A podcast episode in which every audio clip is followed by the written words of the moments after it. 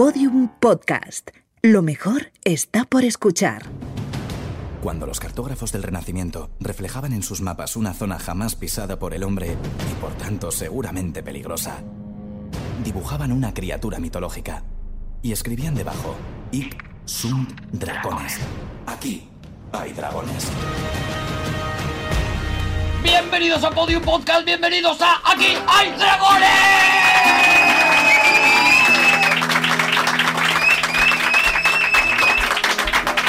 Programa de la gente que charla hoy con la presencia de Javier Cansado.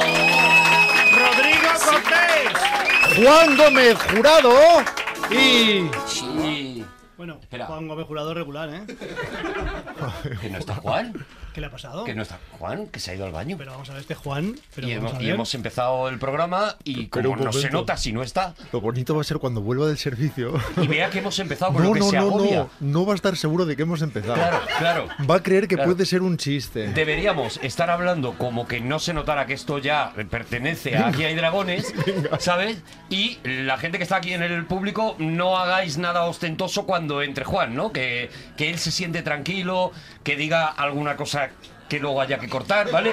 O sea, algo... Entonces, nosotros estamos aquí como charlando de cosas, ¿sabes? De, de historias, no sé. Pero eh, si, tarda, si tarda mucho. Eh, Claro, Si tarda mucho empezamos. si tarda mucho, arrancamos vale, el programa, el plan, ¿vale? B, el plan B es que si tarda dos minutos más, que Vale. le den, ¿vale? Eso es, eso es. Cerramos O sea, los candados. Espera, espera, espera. Por ahora Pongo- no hay ni pongo música el ni- cronómetro, pongo el cronómetro. Ponemos el cronómetro a ver cuánto tarda Juan Gómez Jurado en el baño. Se No, no, acaba no. de ir hace un ratito. Y dos minutos tope. Y también podemos calcular de alguna manera pues Empieza. cuál es su labor en este momento, ¿no? Esto también es, también es bonito. Si es un uno o un Claro, dos. podemos saber si es un 1 o un 2 y esto es bonito. Nosotros hablamos así como, como de cosas, ¿sabes? Estoy. Es que no sé si estar indignado Ah, o, o fel- ah. o feliz. Pero tú estás, estás indignado o feliz, no lo sabes, 15 ¿no? segundos. No lo tengo claro. O sea, el- Creo que viene.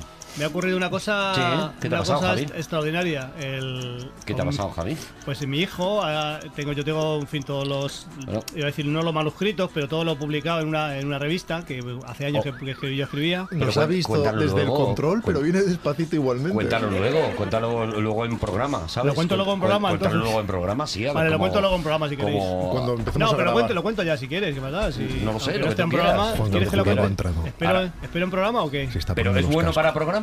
Yo creo que pues es bueno, sí, porque es una cosa, es una indignación y, o, o- un, o un sobresalto que ¿Lo tengo yo. dejamos para lo de los silbidos del inicio? Pues Juan. ¿lo cuenta en programa esto o lo Sí, cuenta? sí, sí, sí, ¿no? Javi, tiene que comentar en programa lo que él quiera. ¿Tú qué, qué estás ahora? ¿Qué te has puesto a revisar un poco Twitter, no? Ya con la tranquilidad de que ya has venido a... Lo- con la tranquilidad de que he subido el vídeo de cómo se ha grabado el programa. ¿Ah, sí? A ver, cuéntanos, Juan. Juan acaba de ver la luz roja. Juan,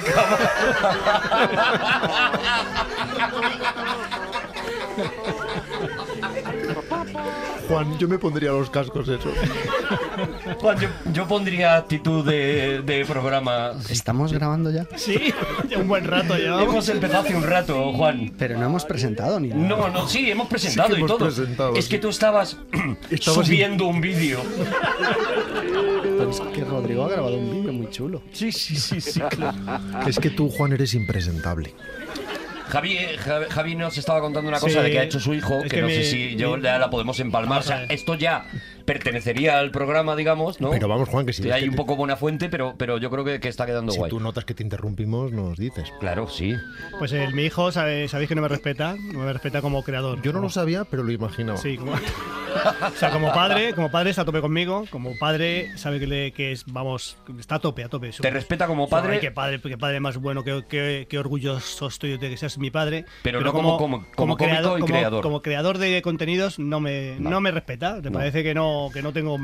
Entonces, hace poco descubrió unos, eh, escritos que tengo mío de, de la revista Cambio 16, estoy hablando. Ya ves. Estoy hablando de hace tiempo. Ya y, ves. es una, una serie sobre un superhéroe que, que yo creé que se llama Pac-Man, que es el hombre que no deja pasar la luz. Hombre, el hombre opaco, perdona. El hombre no. Conocemos ese El hombre opaco. O Pac-Man o el hombre opaco. Y ha, ha leído esos Francisco el hombre opaco, creo Fra- que se se llamaba. llama Francisco el hombre opaco. Sí, señor, Francisco. Perdona, no soy tu hijo, pero te admiro mogollón. Vale, vale, pues muchas gracias. Pues Francisco el hombre opaco escribí, pues yo qué sé, por lo menos 30 capítulos. Y, y ahora resulta que le dice, "Ah, pues está muy bien esto, padre. Padre, esto está, muy- esto está muy bien, padre. Digo, pero, Pero, te lo dice así mientras a lo mejor rebaña una cacerola de, barro Mientras, no, con una cuchara de madera. Después de cuidar las ovejas. mientras- mientras- Padre, esto está muy bien, padre. Y las No, judías que va, también, es padre. Más Padre, sofisticado. es el santo de madre. Dice, dice, padre, esto es... Ojalá saber leer, padre. No, pero ahora, ahora en serio, ¿ya estamos grabando? Que siga, hace un buen rato ya. Si ya estaba el silbidito y todo. Sí, sí, Juan. Dale unos segundos para que él digiera. Tengo que Esto, ubicarme. la historia de tu hijo acaba, acaba Sí, con acaba, esta... acaba- acaba regular porque está, o sea, Claro. ahora sí que me re- ahora dice que, que, bueno, pues no está mal. Claro, esto está hace 30 años o bueno, quizá 20 años. Claro. Dice, ah, qué, qué bien está, padre. Pero digo, ¿y, y te das cuenta ahora, cabrón? Y sobre todo, claro, te pilla muy tarde ya porque hace 30 años que escribiste eso. No, Claro. de lo último que has hecho, ya no, no, no, has ahí no. conseguido no- conti- conquistarle, ¿no? No me sigue, no, ahí no me sigue. Bueno, por lo menos sí que puede conquistar el momento en el que pueda hacer su tema con un reto de... Atención. ¡Piedra, papel o tijera! Ahora, ahora, es que como Juan está despistado... Vale, hay dos piedras y una tijera. Yo soy tijera. Con lo cual, Rodrigo ha sido fulminado entre dos piedras. O sea, aplastado. y, a- y las dos piedras han juntado entre ellas, han creado una, una chispa. Javier Cansado ¡Paso a la final! se ríe malvadísimo porque creo que ha vuelto a hacer trampa otra vez. ¡Eh, eh, eh, eh, eh! ¿Qué? ¿Puedo entrenar a Juan? Ah, sí, sí, sí, sí. Últimamente está eh, Rodrigo Cortés ejerciendo como entrenador de Juan en los retos de piedra, papel o tijera. Y la verdad es que te ha ido muy bien. En anteriores programas hemos visto como... Me siento Andrea Gassi ahora mismo. Muy bien, muy bien. Juan, prepara con la derecha una tijera en la espalda, ponla ahí. Vale. La prepara. Y ahora lo que tú quieras con la izquierda. Y cuando salga, espera unos tres segunditos y luego sacas la izquierda. ¿Vale? Tienes Vale. que aguantar un poquito a Javi. Venga, Vale. vamos allá. Pero- A ver, atención. ¡Piedra, papel o tijera! ¡Y dos tijeras de nuevo! Bueno, bien, bien, bien. Dos tijeras de nuevo, no, ha conseguido el empate. O sea, Miki, el entrenador de Rocky, ha conseguido que Juan Gómez Jurado haya, tenga ahora mismo el empate. Entonces ¿Cuántos- tendríamos que echar un tercer. ¿Cuántos programas llevamos? Siempre saco tijera, Juanito. Siempre saco tijera, siempre. Siempre sacas tijera, a no ser que veas tijeras cuando Bueno, te tomas, te tomas un café mientras ves las, lo que hay encima de la mesa. No podemos demorarlo más. ¡Una, dos, tres! ¡Piedra, papel o tijera! Tijera contra piedra gana Juan Gómez Jurado.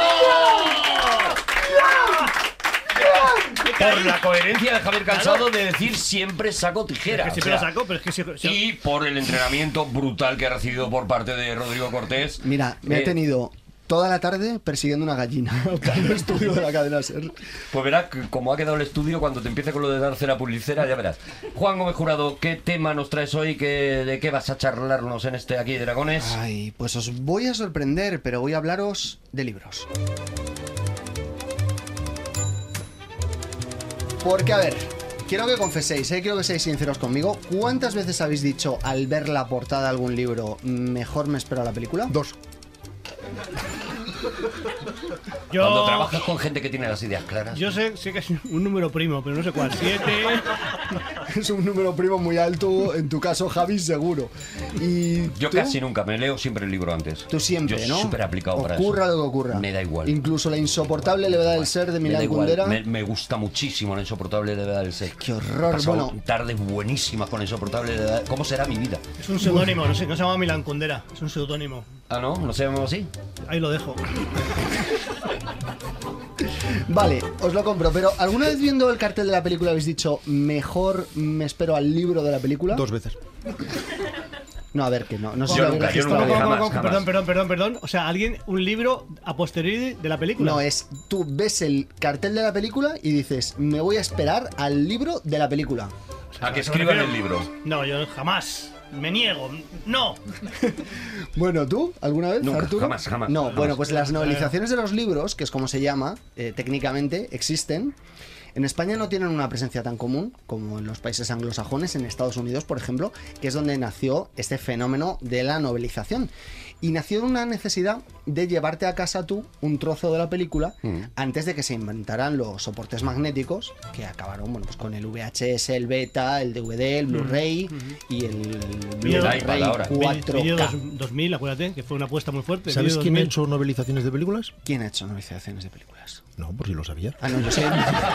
yo sé mucho, yo te voy a contar de Pues eso. mira, es la respuesta más bajita que me esperaba, porque lo que me esperaba era el que tengo aquí colgado. O sea que dentro de eso, la verdad es que has estado muy elegante. Los Rodrigo. expertos no se ponen de acuerdo en cuál fue la primera novelización de la historia del cine, pero sí tenemos más o menos claro que es en 1912, con los primeros photoplays, que es como así se llamaban, cuando comienza la moda de relatar en imágenes lo que se había visto en pantalla. ¿Y qué es lo que hacían? Bueno, pues añadían fotografías, fichas de producción, etcétera, y bueno, también te enterabas así de que iba la película, porque os recuerdo que entonces eran mudas, era una moda que tenían, y entonces lo que hacían recopilaban en ese photoplay, eh, bueno, pues la, la historia de la película. La tú- historia para que tú te la llevas a tu casa y te acordaras es. y vieras a los actores y todo eso. Bueno, era una, un mercado muy reducido porque estaba orientado a coleccionistas muy hardcore y, por ejemplo, durante los años 40, 50 y 60 solo hay un puñado de novelizaciones de películas que tengan un cierto éxito y también es un éxito muy moderado. Pero entonces llega a finales de los años 70 y cambia todo. Toma.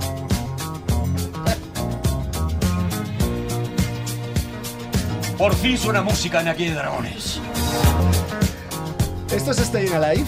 ¿La recordáis? Hecho, está, de hecho, está- aire, has dicho, ¿no? Es que está en el aire pide. o sea, ah, ah, ah, o sea, lo yo- pide. Dilo, dilo, si dilo. yo digo- En vez de encenderte las baldosas, da ganas de darte un ventolín, perdona No, que pero te diga, ¿eh? Pero... Espérate un momento, porque creo que aquí hay un efecto. O sea, yo digo, Staying Alive. Bueno, Había un efecto, lo que no era es bueno. Esta no la novelizaron, pero solo para que os situéis en el verano de 1977, que es cuando se lanza la novelización de Star Wars, Una Nueva Esperanza. Ojo, Y arde, Ojo, arde, ¿eh? arde Troya. no quiero una broma aquí. Como digo yo siempre, arde Troya. O Se lía, venden- ¿no? Sí, se lía, pero gordísima. Se venden millones y millones de copias y los editores de repente descubren el filón asociado al friquismo incipiente. Por alguna razón que supongo que detectaréis, esto no ocurrió solo en los libros. También es muy conocida la historia como George Lucas inventa prácticamente el merchandising a partir de Star Wars. Bueno, en este momento empiezan lo- los problemas, porque se dan cuenta de que cuanto más pegada esté la novelización al estreno del libro, o mejor dicho, de la película, o incluso, locura máxima, que saquen la novelización antes del estreno de la Pero película. ya no es, entonces ya no es. Ya Sí, no sí, es. Sí, sí es, sí es, porque no es la novela una obra preexistente que es adaptada al cine, sino que se hace la película y luego se le encarga a un escritor que la adapte a novela. Claro, el hecho de que salga al mercado antes que la película es indiferente porque es preexistente la película y después la novela. Pero para el espectador, que es lo que nos importa, para el lector en este caso, no existe la película. Vale, Ahí lo- ahí pero es que ellos lanzan el libro. El libro está en las, en las tiendas, está en las librerías y luego sale la película eh, al, mm, al mismo tiempo, una semana después, y de repente tú sales del cine y puedes comprarte. Pero ahí lo precioso, lo precioso de esto, lo que es precioso, es que tú te compres la novela y luego no vayas a ver la película. Claro. Podría pasar. tanto. En cualquier caso, como habían vendido tanto, pusieron a todo el mundo a escribir como locos. Y de Me repente. gusta mucho los. Me imagino gente como un palumpa escribiendo ahora Eh, mismo. era lo que de verdad pasaba, porque la presión por lanzar esta especie de producto, que no sé si llamarlo libro, es muy grande. Sí, y las sí, es un libro, sí. Tiene tapa y tiene páginas dentro del libro. Hombre, ya. yo, yo me atrevería a llamarlo libro. y venga. las biografías. ¿Sabes quién ha hecho novelizaciones? Sí. Jean-Claude Carrier, por ejemplo. De las películas de Messier y Lo, de las películas de Tati. De Tati. Y Carrier, que es un gran escritor, hizo las novelizaciones, por ejemplo, de las vacaciones de Messier y Lo y de mi tío. Ojo. Ojo, yo se la regalé a Arturo, por Sí, cierto. señor, sí, señor. Bueno, Mm, creo que no es de lo- del tipo de adaptaciones que tú vienes a hablar, ¿no? No, porque Vale. la siguiente novelización que va a vender millones de copias tras la de la Guerra de las Galaxias es la de una película que os suena mucho.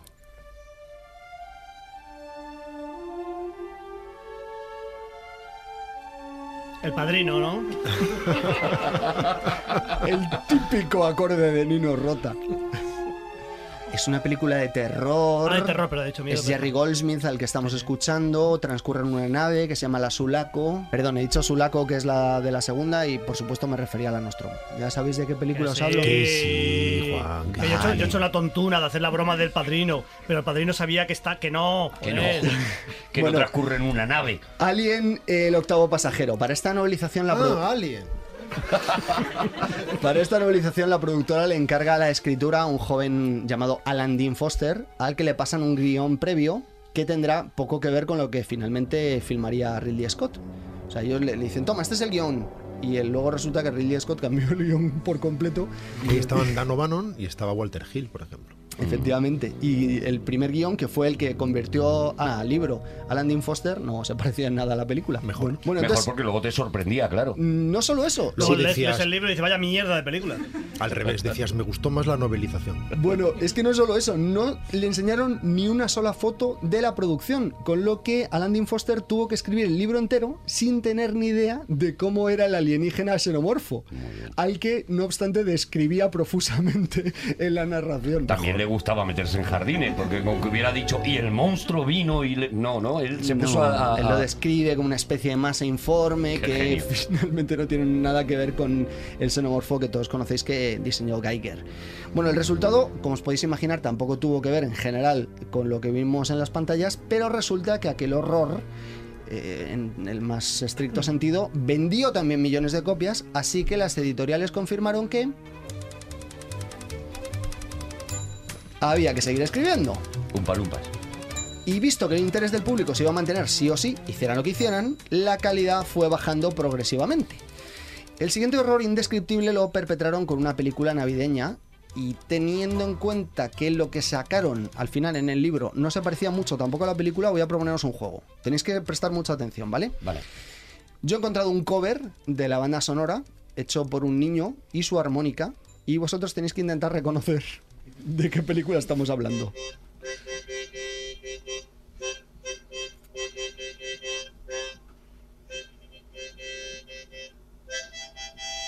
Uf, pueden ser muchas.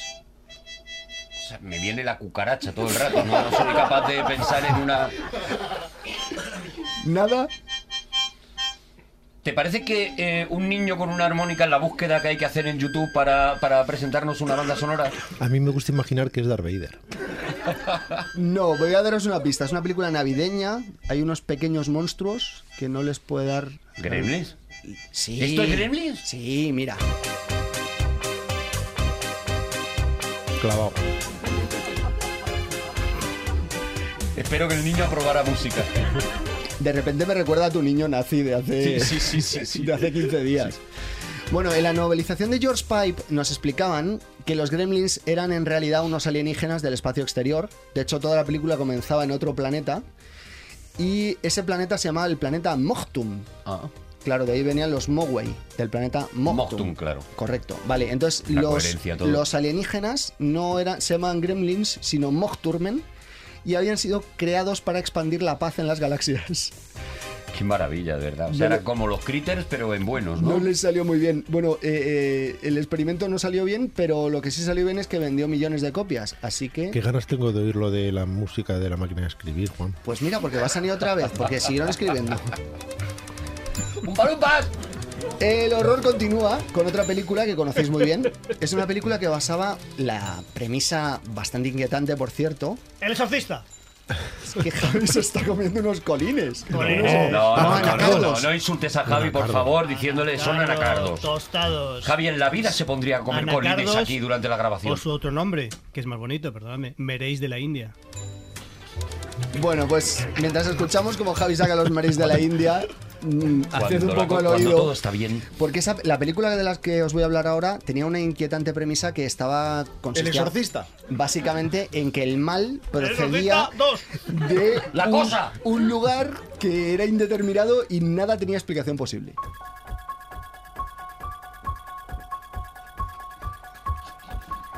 El exorcista. No, no, no, el de la chavala. El de la chavala que está en la cama que escupe y que dice, soy, soy una zorra. Esa, ¿Cuál es esa?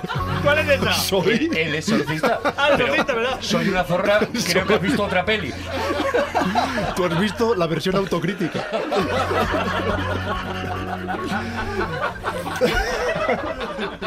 De todas maneras, esta música de Carpenter se basa parcialmente en el Tubular Bells de Michael Field para El Exorcista y en parte en la música de Igobli para Suspiria. Y basada Argento. también en un niño con una armónica. Bueno, el mal no tenía explicación alguna, claro que no.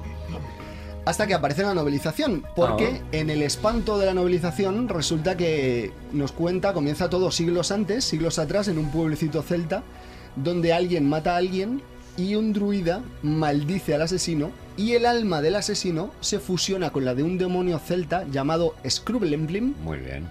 que desaparece en una niebla sobre el mar hasta que en 1963, no me expliques por qué, Pues porque se echó una siesta larga, por lo que sea. 20 siglos después, posee a un pequeño llamado Michael Myers y le obliga primero a mojar la cama, esto es así en la novelización. En Euresis, sigue adelante. Eh, Efectivamente, ahí en, que estás hoy, Javi, de verdad. Estás sembrado. Digo, si, si la película en Euresis, Estás digo, ¿no? no, en Euresis, pero- no, la película se llama Halloween, Javi. Ah. Halloween, ¿te acuerdas? La de Soy una zorra. Mira, mira lo que has hecho de tu hija. Entonces, ¿Qué has hecho de tu hija? mira con el futuro que tiene tu hija y mira lo que has hecho de ella. Y la niña diciendo, esto está muy bien, y la padre. niña, la niña con la coleta mal puesta. Mira lo que has hecho con tu hija. Bueno, el Screwlemplin obliga al pequeño Michael Myers primero a mojar la cama y después a, mo- a matar gente. La cosa fue a mejor. Y Pero me gusta mucho más todo eso, toda esa historia Hombre, precuela hombre. de Halloween que lo que se ve luego, Todas ¿eh? las novelizaciones de las que has hablado mejoran con mucho la Pero muchísimo. Bueno, adivinad qué tal le fue en ventas. Millones. Lo petó, lo petó. Porque aparece los Umpalumpas, lo petó. Lo de explicar Yo cosas... creía que Umpalumpas era escribir, pero es. Lo estoy petando, ¿no? Lo- Vale. Bueno, no, no, no, no, es, es hay que seguir escribiendo más porque estamos vendiendo Vale, mucho, vale, ¿vale? Eh, y entonces empieza a hacer esto, lo de explicar cosas que no necesitaban explicación. Es algo que hacían los escritores de novelización eh, con total impunidad. Y aunque no os lo creáis, no era una cuestión solo de querer justificar su sueldo, porque por cierto era muy pequeñito, era un 1 o un 2% de los royalties, en contra del 10% eh, más bonuses. O sea, es- Ganáis el 10% de los escritores de lo que vendéis. sí. Y nos parece poco. Bueno, ganan No me extraña que escribas este ritmo, claro. No me extraña. ganaban poquito, pero lo hacían porque tenían muy poco tiempo para escribir la historia. El caso más sangrante, aunque nos vengamos unas décadas un poco más hacia el presente, es el de Max Alan Collins, al que solo le iban a dar un total de nueve días para escribir la novelización del guion de Camino a la Perdición. Guión que por supuesto estaba basado en el propio cómic de Max Alan Collins, que él escribe y dibuja, pero al que le, a Max Alan Collins le dijeron que podía hacer lo que quisiera mientras que no tocara el cómic porque no tenían los derechos del cómic. Tenían los derechos de una adaptación basada en los personajes del cómic. Por tanto, lo que salía en Se el tuvo cómic que inventar su propio cómic, ¿no? Reescribirlo lo en tuvo un que libro. reescribir su propia idea y su propia historia a partir del guion que había hecho otro No en vida, tan no solo vida, nueve días. Bueno, todo muy loco, pero nada tan loco como la novelización de la siguiente película de la que os voy a hablar. ¡El exorcista! Esto es submarino. ¡Submarino! Marino. ¡Submarino 2! ¡Das Boot! ¡Das Boot! ¡Submarino! Míralo.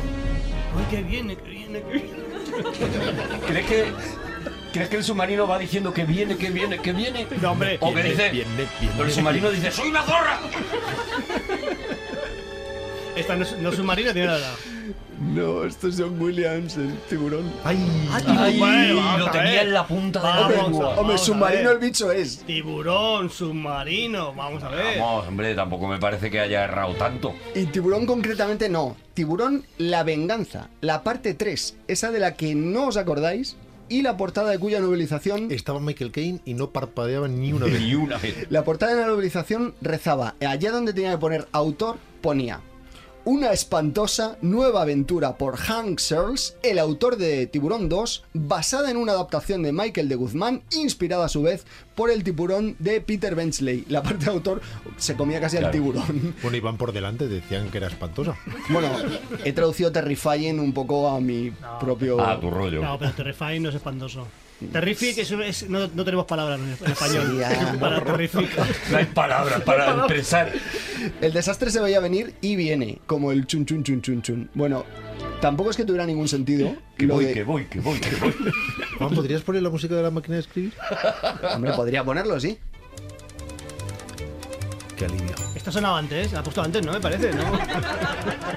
Pero eh, podría venir y podría volver a poner la música de tiburón otra Ah, vez. claro. Que viene, que viene. Mira lo que has hecho con tu submarino. No es que tuviera ningún sentido lo de que un escualo de 6 metros eh, quisiera perseguir y vengarse a una familia humana que supongo que no tendría ninguna eh, querella contra ellos ni ningún mal querer.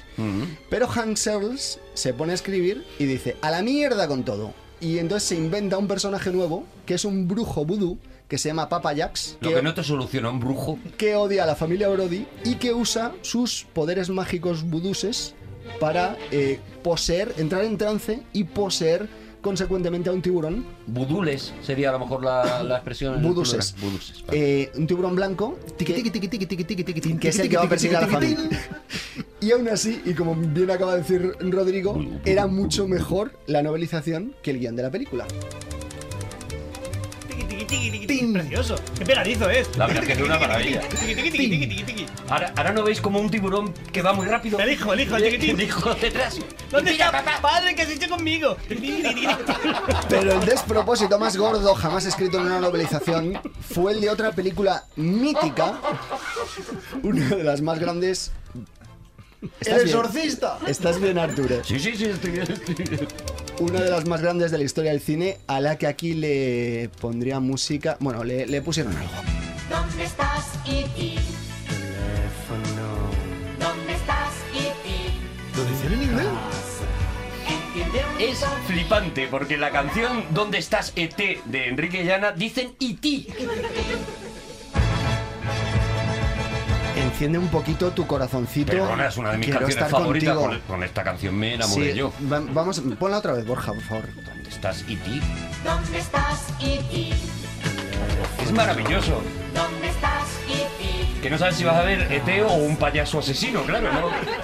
Es igual, porque les pasaron la película antes del doblaje. Claro. Para que pudieran inspirarse y hacer la canción. Que salió seguramente antes de la película y vendió millones de ejemplares. ¿dónde vas, papá? En la novelización aprobada, por cierto, lo siento mucho, por el mismísimo Spielberg, ET era un extraterrestre de 10 millones de años con una sabiduría ancestral inconmensurable que arruinaba por completo. Pero es que yo me imagino a Spielberg una mañana. Oye, que tenemos lo de la novela. Claro que sí, claro que sí. ¿Cuánto dinero es esto? Claro. Enrique Llana quiere hacer una versión, hombre. Eso, eso ves, eso sí lo quiero mirar. que lo digan bien. 10 millones de años. Oye, pues, creo que estáis, os estáis riendo malamente. No, no, no, es, no. es precioso. ¿Dónde estás, E.T.? Pero mi cerebro recuerda dónde está ET. Y Esa- todos esa pensamos, porque lo hemos leído más que escuchado. Pero en realidad dicen dónde está City, que es maravilloso. Un extraterrestre. Junto con la canción de la pandilla Walt Disney, Walt Disney, Walt Disney, que un día traeré a Que Dragones, me parece que son las dos obras maestras de Un extraterrestre de 10 millones de años con una sabiduría ancestral inconmensurable. ¿Qué pasaba con esto? Que arruinaba por completo la idea de que era un niño perdido como Elliot. Claro. Porque, claro, de repente era un señor viejo. Y además un viejo particular, porque estaba perdidamente enamorado de la madre de ¿Y a ti Elliot. quién te ha dicho que es un niño perdido como Elliot? Perdona. Hombre, pero lo bonito es que son, son personajes similares. Para son él, niños. los Eso es mi cerebro, eso es tu cerebro. Yo creo perfectamente que puede ser un ser ancestral, venido de otra galaxia, de enorme sabiduría y edad. ¿Por qué? ¿Anciano? ¿Por qué no? Pues ya estás listo para que tu siguiente pequeño, novela, en vez Pues de. está arrugado Sí. por todas partes, Em, se Vale, las pero sabe todas. ahora llamo a tu alma de friki, Juan Gómez Jurado. Tú te encuentras mañana la novelización de ET y cuánto pagas por ella, por, aunque sabes que es mala, que la, que la aprobó Spielberg, que todavía no había salido de la cama. Aún así, ¿cuánto pagabas tú por eso? Pues mm, bastante poco y ahora te explico por qué. Anda. ¿Quieres que un- quite la pregunta en edición, Arturo? Claro. No, no, no, no, no, déjalo, déjalo. Vale, vale. El También vivimos extraterrestre de la humillación mía. era un viejo verde perdidamente enamorado de la madre de Elliot a la que espiaba desnuda en la ducha y cuyo retrato roba para llevárselo a su cuarto y frotárselo por el pecho. No era el único qué maravilla. No era el único, Pago lo que pidan. no era el único pervertido de la novelización, ¿Y se le porque encendía el corazón? sí, eh, al parecer el director de la escuela de Elliot era un pederasta que se había tenido que retirar cuando se descubre que atacaba a niños en los armarios. Y bueno, en la portada de la novelización ponía que era para todos los públicos. Pero Tiraron, sobre todo para algunos.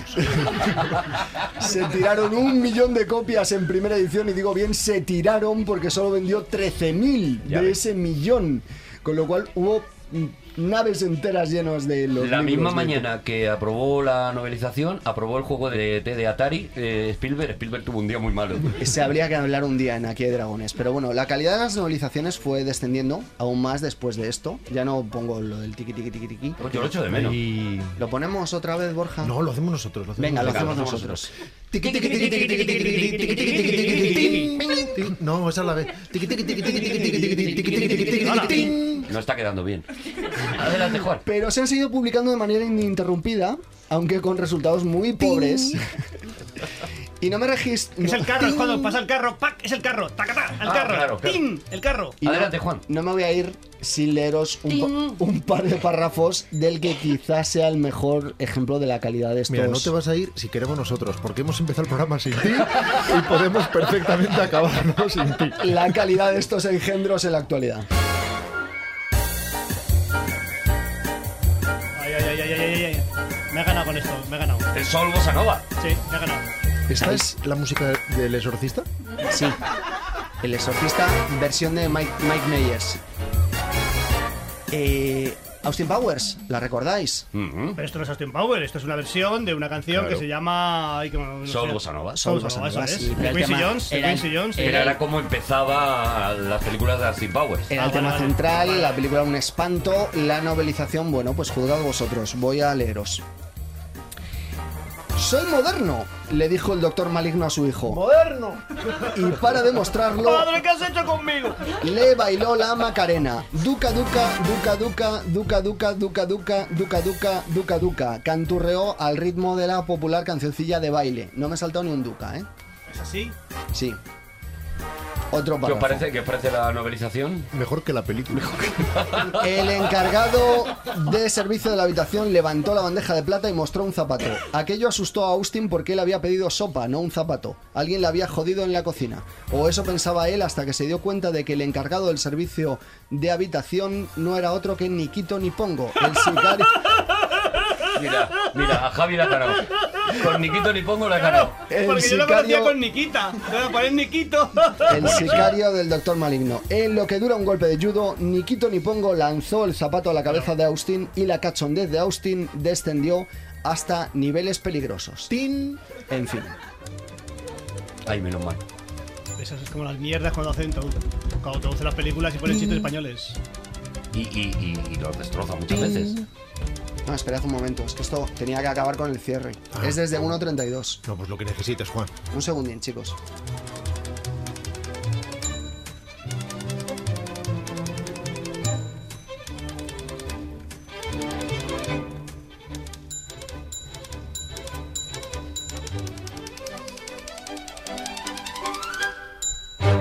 ¡Seguimos en Aquí hay dragones!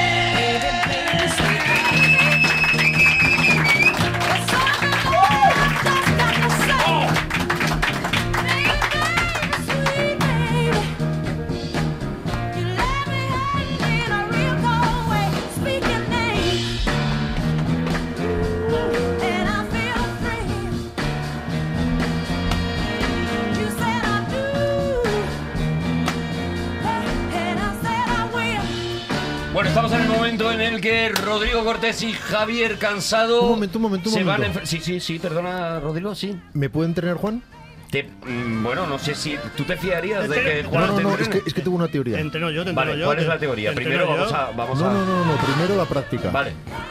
Y luego mm, dirás si se ha cumplido tu teoría. Eso es. Vale. Eh, Juan, ¿puedes entrenar a Rodrigo en Por esta su- contienda? Por supuesto. Vale, entonces hacemos la contienda. ¿Tienes alguna a- a- ¿Indicación? a- alguna indicación que hacerle? La indicación es, Si sirve- eh, si es la algo, siguiente. sí. En este momento me acabo de dar cuenta de registrado de que Javier Cansado mayoritariamente saca piedra, así que te aconsejo que saques papel. ¿Vale? No, no, no. Vale. Dale, vale. Obedecer. Vamos allá. Vale. Rodrigo Cortés va a sacar papel por indicación de su entrenador y mucha atención. ¡Piedra, papel o tijera! Saca tijera.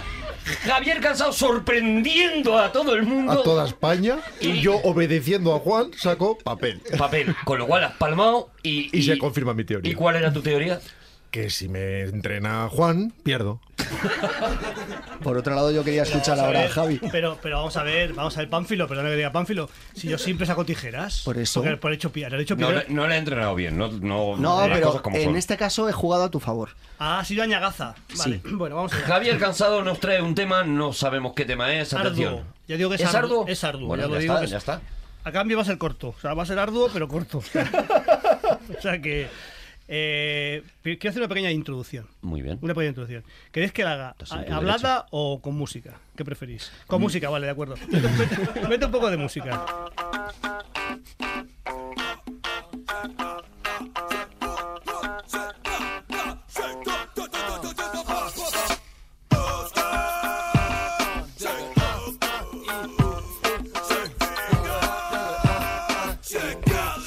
Esta canción la canta Clone de Camp, y Kusten y, y Fortel. Mínimo cuatro. Clone de Can. Y se llama. A Grande More. Se llama. Oslo.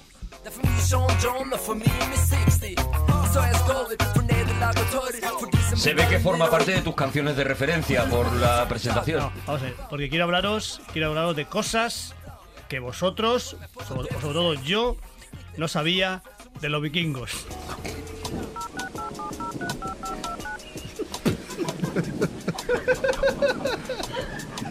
Música de vikingos.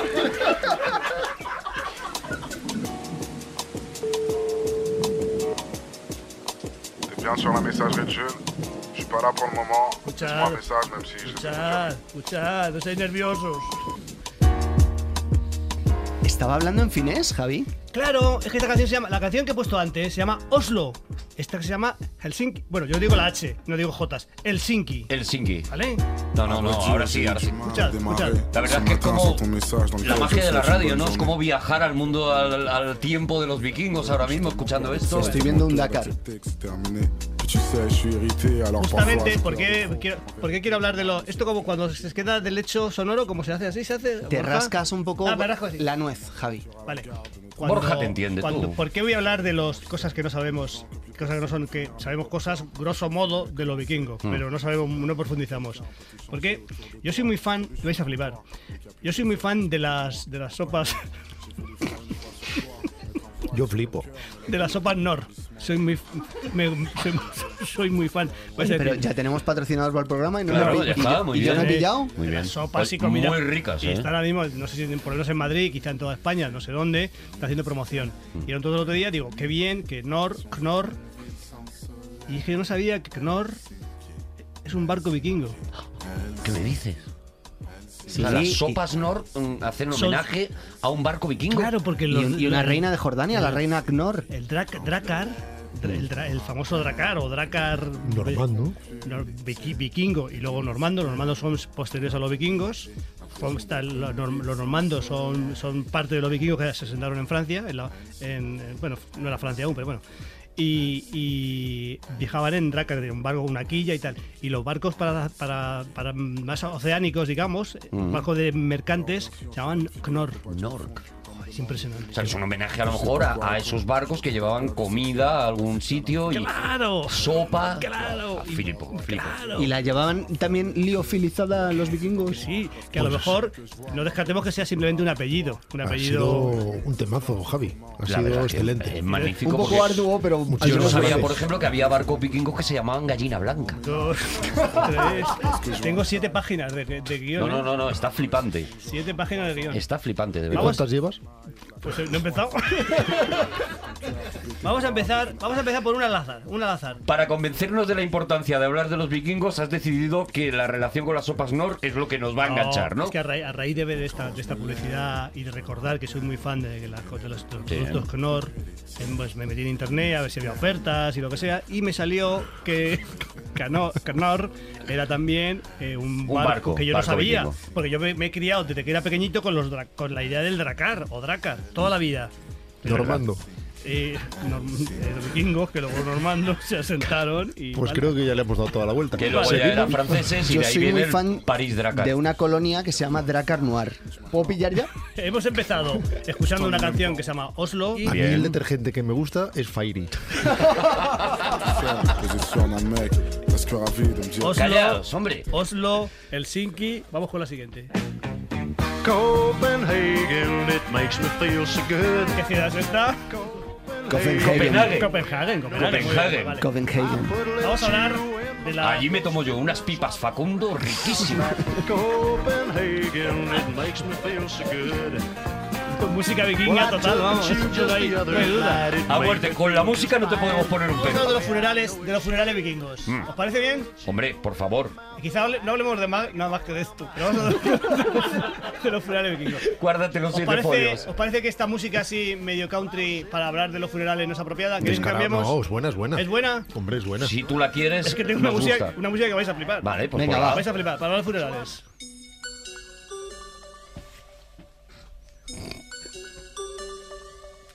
Gólfi byrja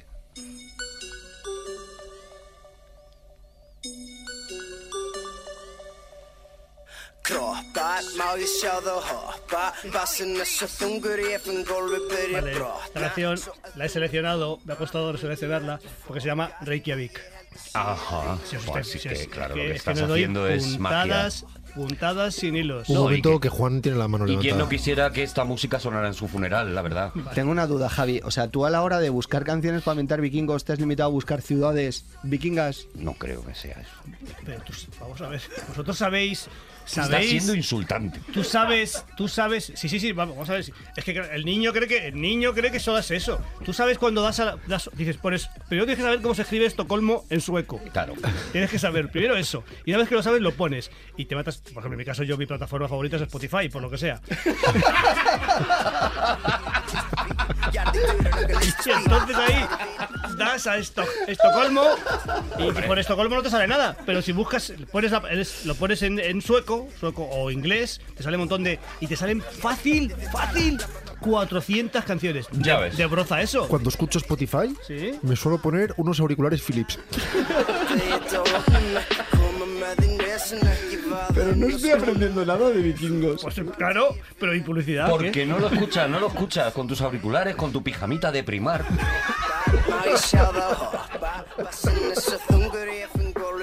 Oye, déjame que me dé un, sor- un sorbo de agua al Claro, jalón. claro.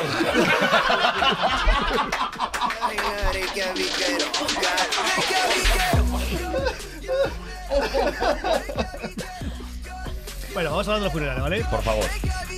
Moría. Moría. Claro, la gente muere, eso, la estadística va en nuestra contra siempre. Está los, morían los, obviamente morían hom- hombres ricos y hombres pobres, ¿vale? Cuando moría un hombre pobre, se metía lo que los- las pocas pertenencias que tuviera en un barco, se, se cremaba, se incineraban. Y, pues, el- pero vamos a centrarnos cuando moría un hombre rico, un, un, un rey, un, un reyezuelo, porque era, vamos a decir reyezuelo no despectivo en tanto en cuanto sea su comportamiento deleznable, sino, sino, sino que reyezuelo porque era de, de poca entidad, digamos. Jefe, Noble. jefe tribal, podríamos llamarlo. Jefe tribal, Jefe tribal, pero vale. con el rango de rey. Y yo digo, desde aquí digo, reyezuelo. ¿Sabes Vale. que te digo? Bueno, gente que está muerta tampoco no pasa nada. Es que vais a, vais a flipar. Y por favor, hacedme hacer todos los comentarios que queráis porque es una cosa muy simpática. Yo tengo que decir que para rango, mango.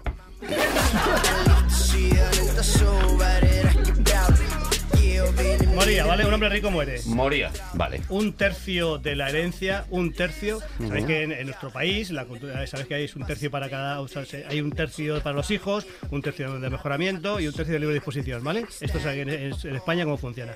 Vamos a los vikingos. Moría el hombre rico, un tercio para la familia, ¿vale? Vale. Otro tercio para hacer el traje y el engalanamiento de la nave de cuando iba a ser incinerado. Un tercio de la fortuna, que era unos fortunones que te pasas. O sea, que es, vamos, Muchísimo dinero. muchísimo. Que espero que estuviera en buen recaudo en el Banco de Santander. Las Y mejores luego- condiciones del mercado, Hombre, te sin duda. Pero se, se, se- se murió y, y eso que pertenecía a Sanitas. Bueno, eh, por favor, por favor, vamos a centrarnos en Sí, una por favor. Ve ya al rito funerario. Un tercio para la herencia de la familia, un tercio para el ajuar, digamos el ajuar mortuorio, ¿vale? Y luego un tercio para, para la fiesta, para hacer cerveza, Navid, bueno, la- cerveza para hacer fiesta. Mau. Es que siempre, es que fijaos el detalle, o sea, una persona riquísima que un tercio de su fortuna, imagínate, vamos a suponer, Dios, Fuera no, lo, la Dios no lo fiesta. quiera, que el dueño de Zara, Shosho y tal. Vamos, que podía vaciar un hipercore, un Carrefour. Imagínate un tercio de la fortuna de ese, de ese hombre, que son se cuantifica en 80 mil millones, un tercio es para hacer cerveza y, y fiesta y te dice, pero hombre, qué maravilla. Esa es la idea. La persona esta importante, el jefe, el jefezuelo tal, y decían siempre a los... eh, hay tres clases, tres clases sociales en los vikingos. Los esclavos o siervos, esclavos que tal, lo- los bondi, lo que eran los, los, los hombres libres. Las mujeres tenían el rango, eh, también eran libres también, tenían- pero tenían menos rango que el, que el hombre, dentro de que podían, en fin, tener, tener empresas y, y tener eh, llevar, llevar la, la economía de, una, de la casa, pero tenían menos rango que el hombre. Y luego el sier- siervo, el bondi, y luego estaban los, los reyes, los jefes, ¿no? Vale. Bueno, pues entonces decían a una, a una esclava, a una esclava tenía que ser al- si el hombre muerto, una esclava decía que quién quería ser eh, quemada con él. Y siempre había una que decía que sí. Siempre la misma. Siempre había una, una que decía que sí. Pero como era una especie de arrebato de pasión o lo que fuera, cuando después que decía que sí ya no se podía arrepen- arrepentir. Ya no- Vale, era como, ah, cruci. Has dicho, entonces le ponían ¿Pero a qué dos. venía primero? ¿Lo de la cerveza o lo de la petición? No, vamos a ver, vamos a ver. Coge el dinero y dice, vamos, vamos a hacer una partición, vamos. O sea, eh, vamos a ver. Si tienes algún problema, pues eh, ING 10. Bueno, eh...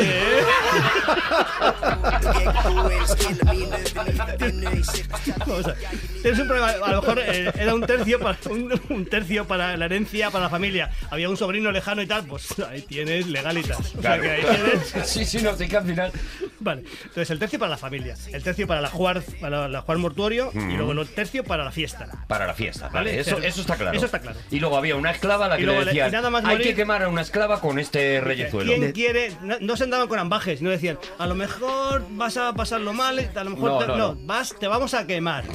Y decía ella, pues sí, pues estaba muy compungida por lo que fuera. Claro. En un primer momento estaba, yo qué sé, por lo, pero parecía que estaba bien, ¿no?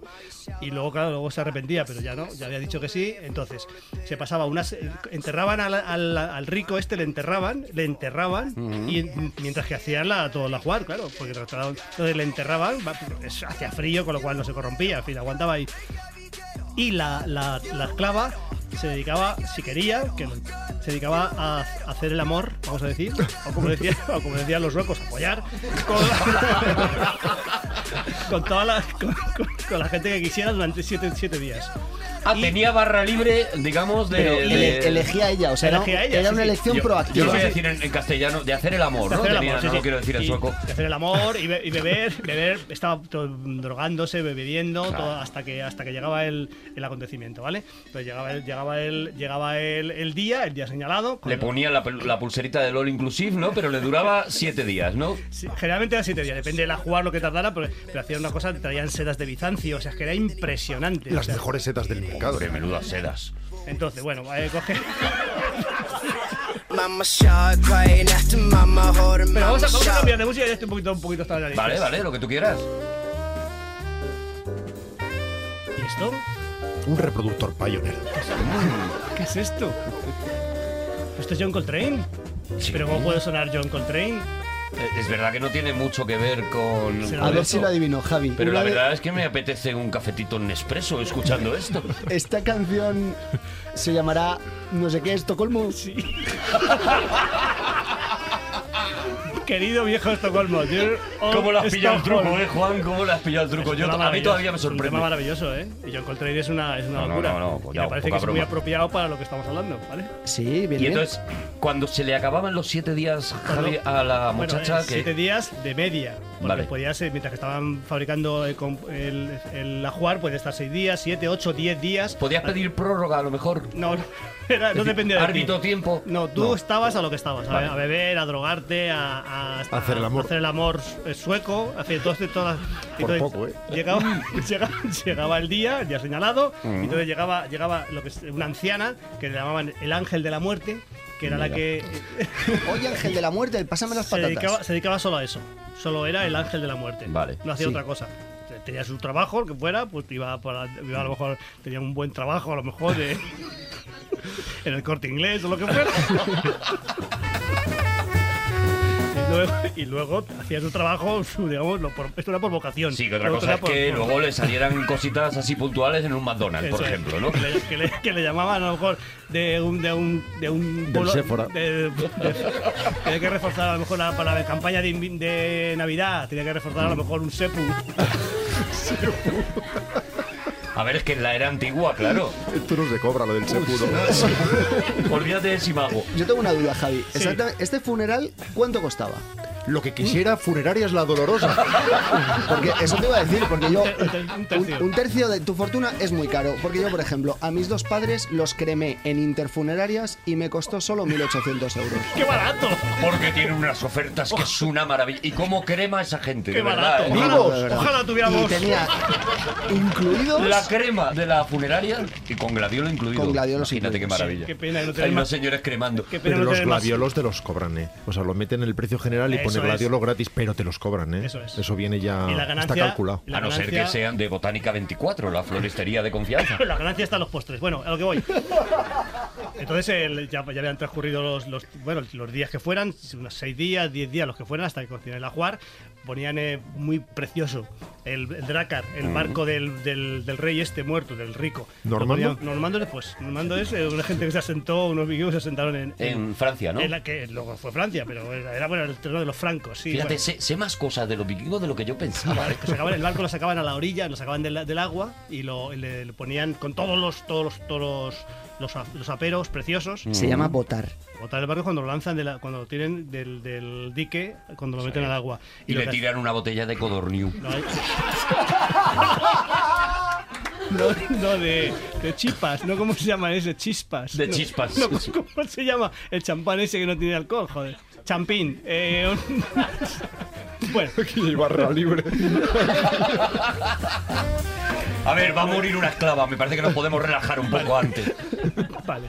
Entonces, el- antes, de que, antes de que matara a la esclava, antes, antes, Sí, el, el- cogían, mata- primero mataban un perro. Un perro lo descuartizaban al perro, por lo que fuera, y le- le- luego, pues depende de la riqueza del tipo, pues echaban vacas, mataban vacas y la descuartizaban para pues, era un especie de viático, ¿no? Iba para su, para su viaje al, Mm. al Valhalla. Y entonces eh, le echaban todo tipo, perros muertos, vacas muertas. Maravilla. Era cebollas. para que tuviera comida, ¿no? Me imagino. Claro, era- para el viaje. Cebollas le ponían. Cebolla. Pero la cebolla era muy cara en- en- en- para los vikingos. las cebollas, vamos a ver. Vamos. Eso era una cebolla para un vikingo lloraba. Eh, era impresionante. Le echaban todo tipo de víveres, bebida también, le echaban a lo mejor un acuario. cerveza, no, no. No, acuarios no, pero Coca-Cola. Y entonces eh, le echaban, también le daban Navid, la cerveza esta, le, le ponían allí montones. Y una vez que ya estaban, ya estaba todos los, todos los- todas las vituallas, cogían al, al sacaban al tipo generalmente como estaba un, un sitio era un sitio frío no, estaba, no estaba corrupto no, estaba, no se había corrompido corrupto no corrompido Cor- o sea, corrupto es otra cosa Valdría, ¿eh, Javi? Le valdría ambas cosas Valdría, valdría. le metían en el barco y entonces ya venía la venía la, la- la esclava y toda la esclava ya, ya en ese momento ya no ponía buena cara Ya. la esclava ya se daba cuenta de lo que, lo, lo que se había comprometido entonces llegaba el, ángel, el anciano ángel de la muerte y pues se metía en una especie de, de choza que tenían y la, la mataba. Y le decía un poco a lo mejor como esa conocida marca de detergente que no voy a nombrar, el follar se va a acabar. Eh, Un momentito que es, es un momento momento, magnífico, claro, es que es magnífico para hacer cinco segundos de silencio.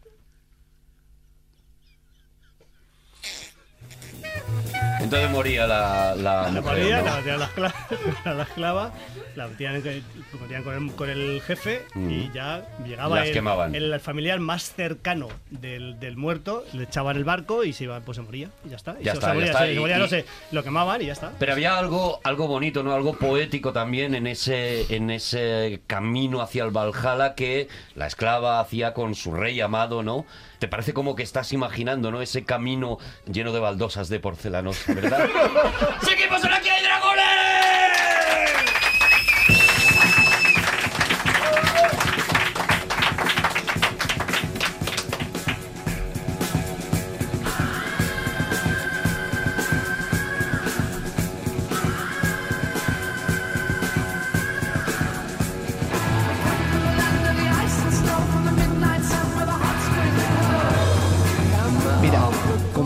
Llega un cheque de todas esas marcas, lo que nos Bueno, vamos a eh, reír. déjame, decir, déjame decir una cosa. ¿Qué? Que tenía preparada seis páginas de, sobre las runas, la sociedad vikinga. El pero, que tenga dudas, que lo mire en su Samsung. eh, Perdona, que es que ya me, me he despistado yo. Ahora es Rodrigo Cortés ya, sin, sin competición, sin nada. Rodrigo Cortés que nos trae un tema que me parece complicado que, que supere a Vikingos, la verdad. Arturo, preséntame por favor la sección. Ah, qué gusto da siempre presentar la canción que merece la pena escuchar.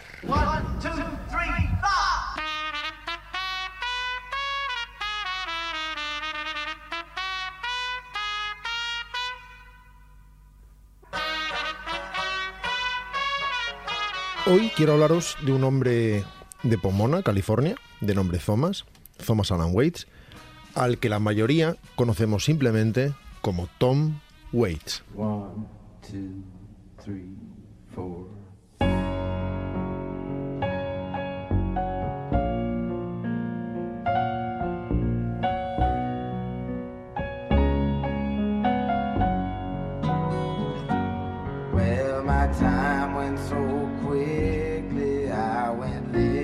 Waits nació en el Park Avenue Hospital de Pomona el 7 de diciembre de 1949, hace 69 años, por tanto, su padre se llamaba Jesse Frank Waits y era descendiente de irlandeses, mientras que Alma Johnson McMurray, su madre, descendía de noruegos estadounidenses. Todo encaja. Por otro lado, yo diría que le pudo la sangre irlandesa. De niño viajó con frecuencia con su padre cuando sus padres se separaron, porque lo hicieron, a México, y allí descubrió el amor por la música, curiosamente. Y quién sabe si por el tequila, a través de baladas mexicanas que ponían en la radio del coche. Baladas que sonaban así.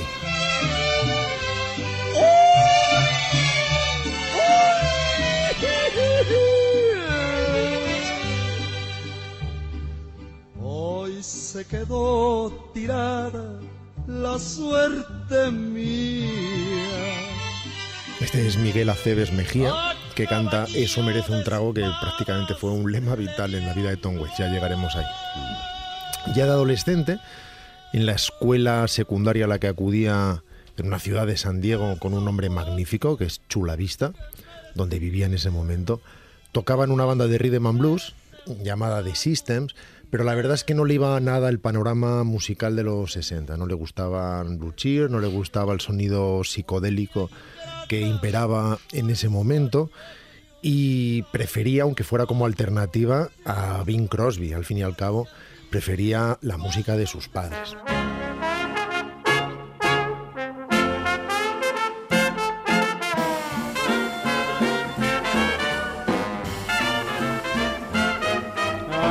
At 'em shuffling, shuffling down, a rambling, scrambling, a heading for town, hustling, Cinco años después, comienza a trabajar como portero de un club nocturno llamado el Heritage en San Diego, California, muy cerquita de México, evidentemente. yo he estado en Santiago. Dos, ve- ¿Ah, dos sí? veces. Cuidado. Bueno, dos veces no. Fui y me marché. Eso no sé si son dos veces eso. ¿Alguna anécdota particular, Javi? bueno, me tomé un café en Starbucks. No sé si sigue, si sigue todavía. Pues es inmejorable la anécdota, ya está. ¿Te tocó sillón? Sí. Espectacular. En su primera actuación en el Heritage eh, cobró 25 dólares, sus primeros 25 dólares como músico. Sus ídolos eran muy variados, Dylan evidentemente era el ídolo de todo el mundo en ese momento, Lord Buckley, Jack Kerouac, de quien hablamos el otro día, y de toda la Beat Generation que va a ser fundamental en la vida de Tom Waits, ya lo iremos viendo, Louis Armstrong, nuevamente la música de sus padres, Howling Wolf y Bukowski, escritor, borracho, poeta, que tiene también mucho que ver con el mundo nocturno y arrastrado que decidió habitar Tom Waits enseguida y de quien aprendió como mínimo a no contar las copas que llevaba. En aquellos años fue cuando empezó a desarrollar su estilo propio, del que vamos a hablar enseguida. Sirvió en la Guardia Costera y comenzó a tocar en Los Ángeles en un club llamado The Troubadour, el Trovador, y en el 71, vamos avanzando un poco más rápido, entre agosto y diciembre, grabó varias demos para el sello discográfico de Herb Cohen llamado Bizarre Straight, que lógicamente no se publicaron. Eran demos, pero que han visto la luz recientemente, así que sabemos cómo sonaban.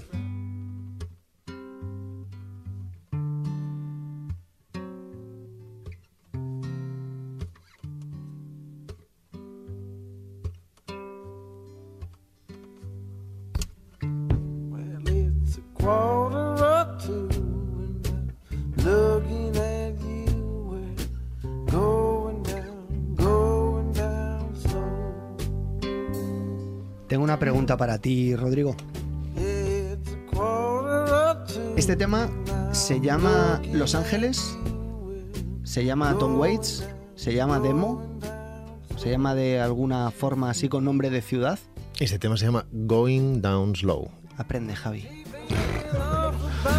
Hostia, ¿y esto, y esto que viene? Este, este Claro, es, revés. que, es que te ha venido un Este- golpe. este revés, Pero pero fíjate todo el rato que ha estado callado, ha estado repente. pensando esto, este momento nada más. ¿Ves cómo lo hemos hecho bien en dejarle fuera al principio? Vamos a ver, perdóname, espera, por alusiones. No, no, no, no, no, ni hablar. Borja, no te alíes. Borja, no te alíes. No, Borja, no te alíes. Vamos a ver, me estás diciendo que, que el hecho de, para, para poner música sobre los vikingos, haya utilizado los, las capitales de los países emblemáticos vikingos, ¿te parece un error? Si, si, por ejemplo, si fuera Tom Waits y hubiera puesto canciones que, que las hubiera de, de un Tom o de un O de Waits. gente esperando. Claro, o sea, es que Claro. yo Tom Waits no pongo fumando espero, Javi. Ponemos una cosa que ha hecho Tom Waits. De todas formas, será una demo, pero en el momento que empieza a cantar el tío, a mí ya me parece un disco de Tom Waits. Esto. Estaba pensando en haber buscado una canción que se llamara Chulavista, que habría sido... Me hubiera dejado roto. Pero sí, suena extraordinariamente y de hecho ha sido publicado Claro. en dos álbumes llamados The Early Years, los, los años tempranos, volumen 1 y volumen 2. En el 71 firma con Asylum, con Asylum Records, y después de numerosas sesiones de grabación de lo más desastrosas, lanza por fin dos años más tarde su primer trabajo, del que hemos oído un tema al comienzo de la sección.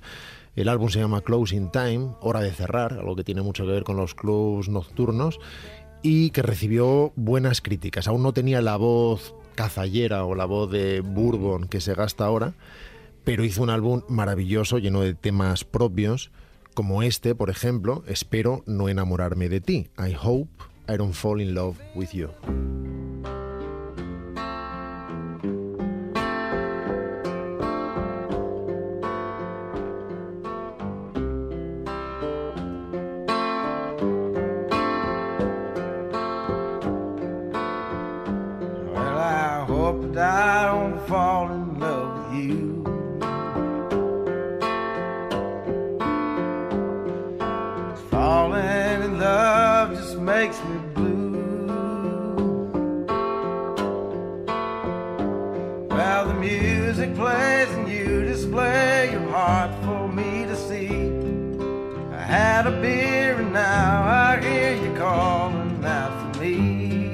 Su popularidad fue creciendo a través de versiones que otros intérpretes más populares que él hicieron de las canciones de su primer disco.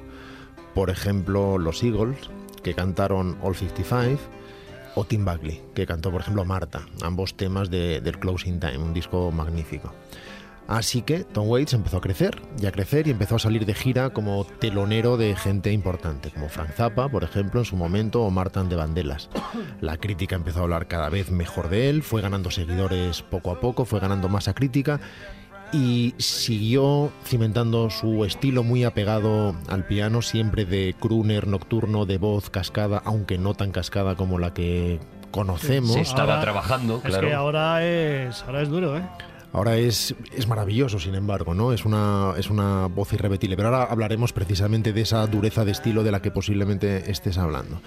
Y en fin, siguió cimentando su estilo en álbumes como The Heart of Sunday Night, es decir, El corazón del domingo por la noche, del 74, que es precisamente un homenaje a su pasado como cantante de clubes nocturnos, o Nighthawks at the Diner, que sería como halcones nocturnos en la cafetería. Como el cuadro de... Como el cuadro de Hopper. sí. Efectivamente, del 75, que es casi un resumen de los conciertos que estaba dando en ese momento, normalmente salpicados o introducidos por largos monólogos. Lo grabó en estudio, pero con público, un público reducido, y sonaba así.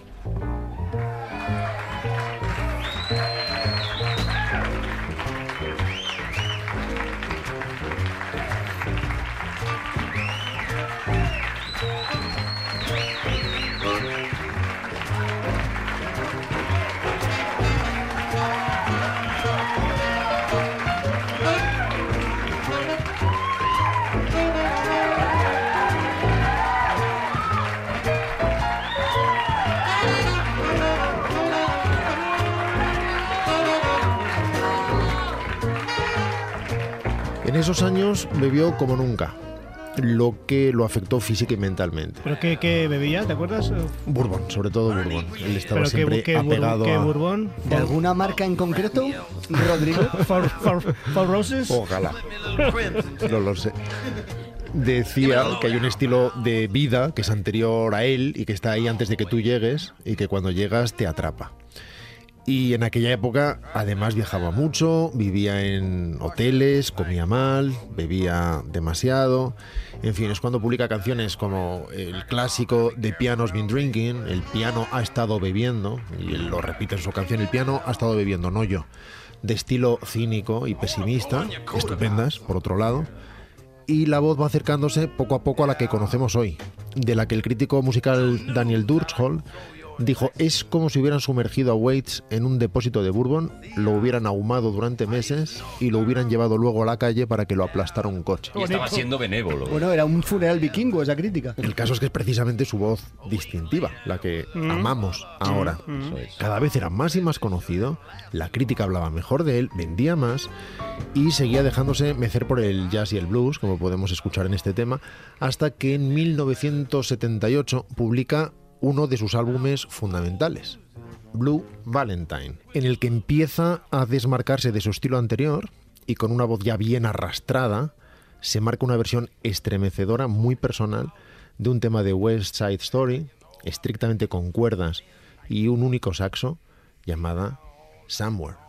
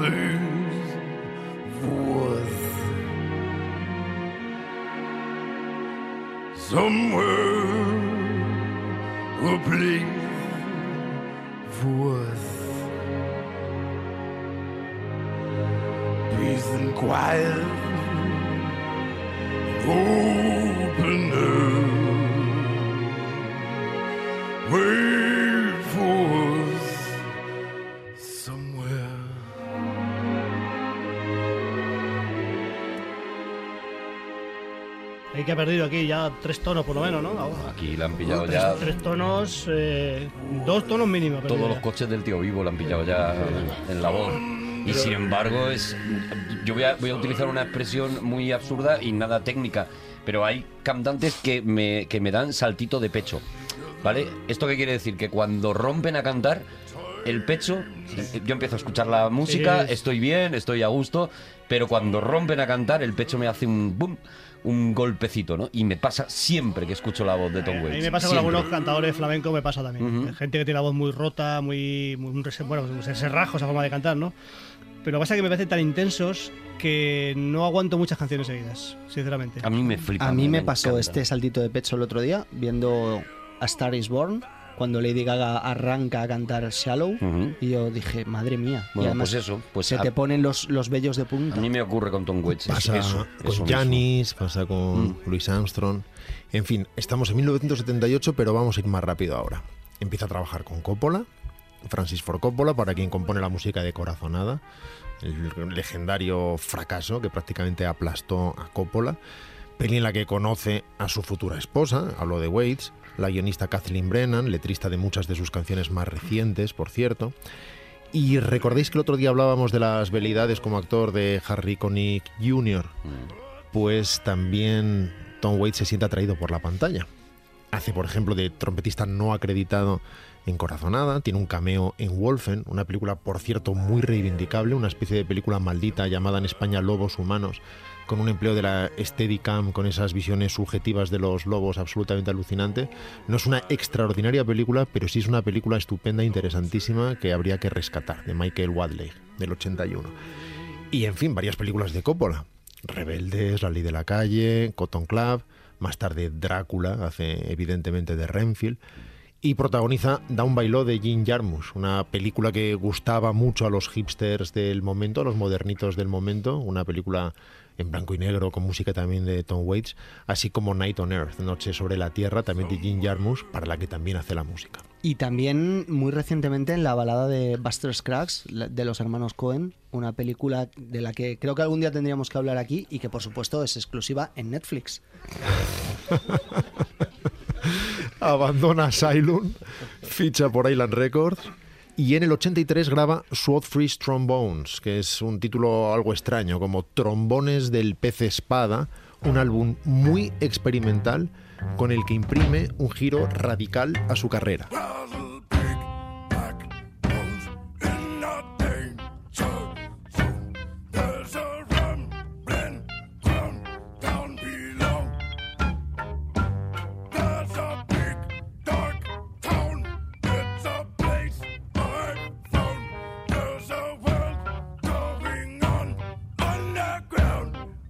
Esta canción la voy a poner cuando vuelva a hablar de los vikingos. Esta canción va a caer. La verdad es que te pega. Juanito, ¿eh? va a caer para los vikingos. Dame el visto bueno. Tienes mi visto bueno, Javi. Gracias. Esta canción se llama Underground, lamentablemente no tiene el, nombre de ninguna pedanía. O tiene de todas. es del 83 y en este álbum deja a un lado tanto el piano como la guitarra y escoge instrumentos poco comunes que no sepa tocar para empezar a pensar de alguna manera de nuevo. Lo que él dice es que las manos son como perros que van siempre a los mismos sitios y que hay que tener cuidado y romper con tus hábitos. Así que decide usar el fagot y una miríada de instrumentos sobre los que no sabe apenas nada y se pone a tocarlos. Se pasa una década experimentando y en el 93 estrena un espectáculo teatral en Hamburgo con dirección de Robert Wilson y libreto de William S. Burroughs. Como vemos, sigue bien apegado a la generación Beat, aunque Burroughs siempre se quejaba cuando le querían meter en este corral. Eh, en cualquier caso, era uno de sus escritores de cabecera. Y era un espectáculo muy influido por las canciones de tono muy alemán de Bertolt Brecht y de Kurt Weill.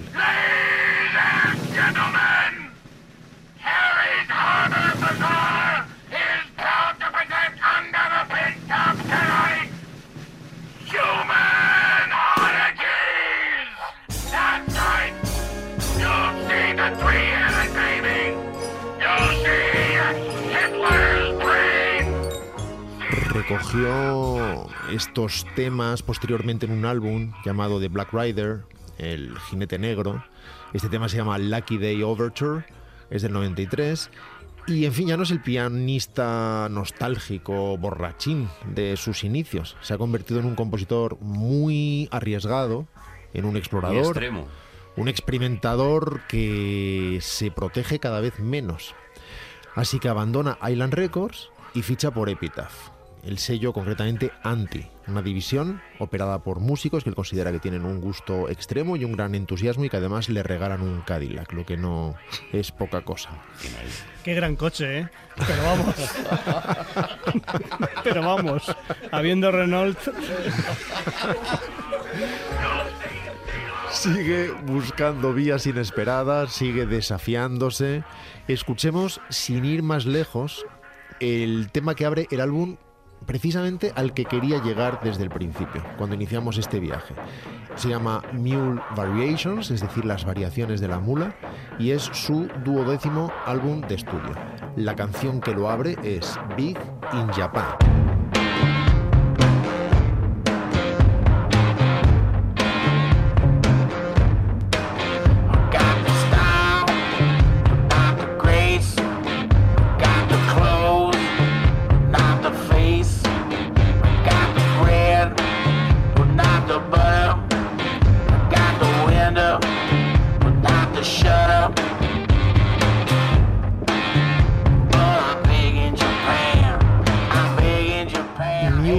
Variations es por diferentes razones uno de los álbumes que más me gustan de su carrera y que contiene de paso la canción que me gustaría que escucháramos hoy.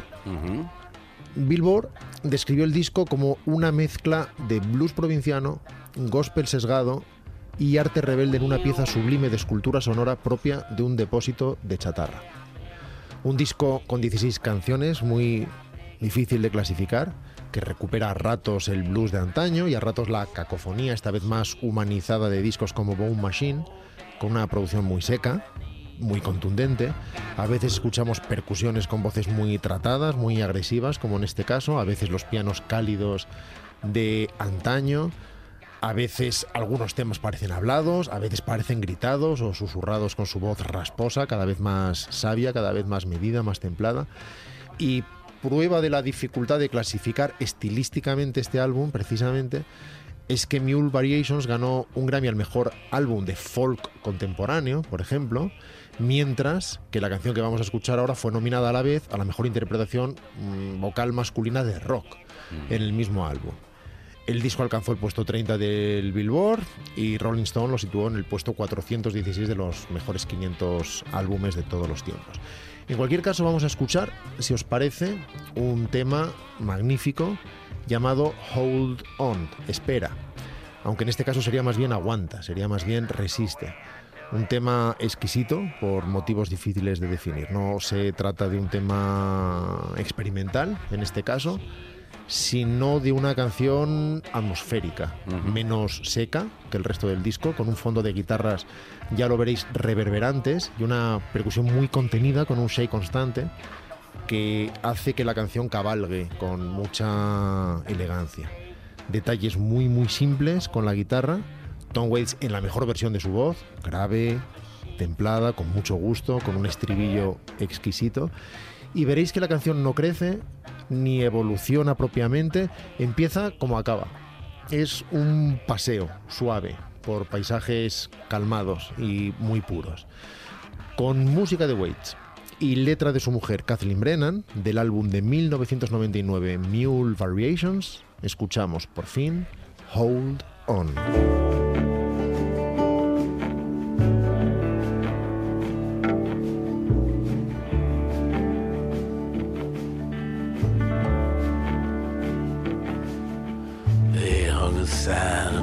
Town. If you live it up, you won't live it down. So she left Monte Rio, son. Just like a bullet leaves a gun. With a charcoal eyes and Monroe hips. She went and took that California trip.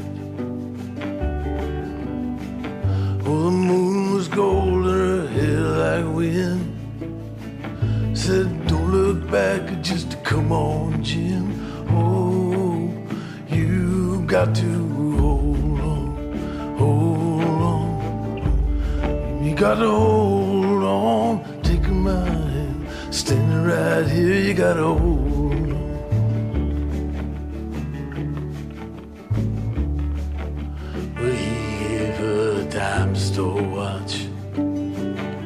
and a ring made from a spoon.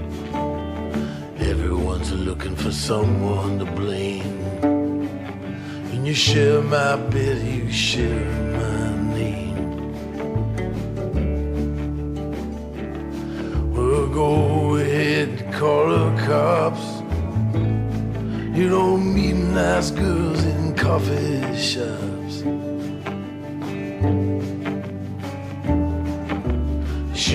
Said, Baby, I still love you. Sometimes there's nothing left to do. Oh, but you got to hold on, hold on. Baby, gotta hold on and take my hand. Standing right here, you gotta hold on. Well, God bless your crooked little heart. St. Louis got the best of me. I miss your broken china voice. How I wish you were still here with me. Oh, you build it up, you wreck it down. Then you burn your mansion to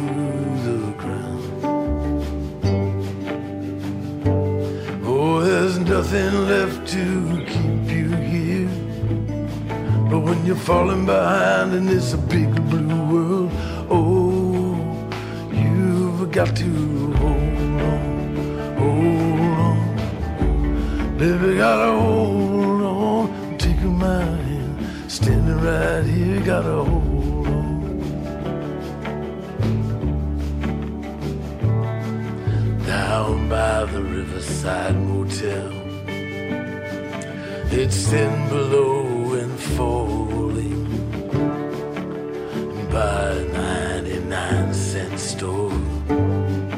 She closed her eyes and started swaying. But it's so hard to dance that way when it's cold and there's no music. Oh, your old hometown so far away. But inside your head there's a record that's playing a song called Hold On, Hold On.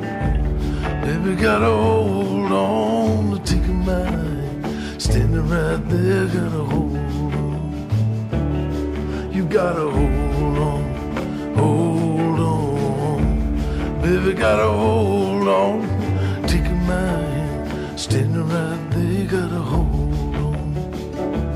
You gotta hold on, hold on. Baby, gotta hold on and take my hand. Standing right here, you gotta hold on. You gotta hold on, hold on. Baby, gotta hold on and take my hand. Standing right here, you gotta hold on.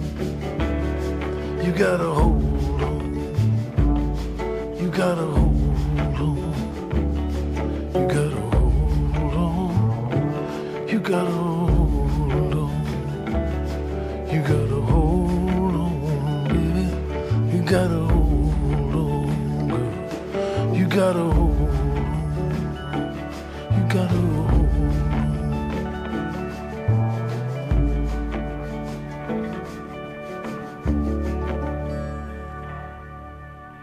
Si no lo digo, reviento. Vamos, una canción preciosísima.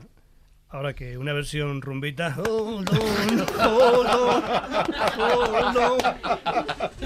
La verdad que es una maravilla. el- bueno, para eso nos inventamos además esta, esta historia de la canción que merece la pena escuchar, ¿no? Para oír un poco de las 10.000 millones de canciones que tenemos todo el rato y pararnos y que una canción de repente nos entre, pues como Nivea, ¿no? Como un buen aceite carbonel mientras te estás tomando un Ornimans. ¡Nos vamos, señores!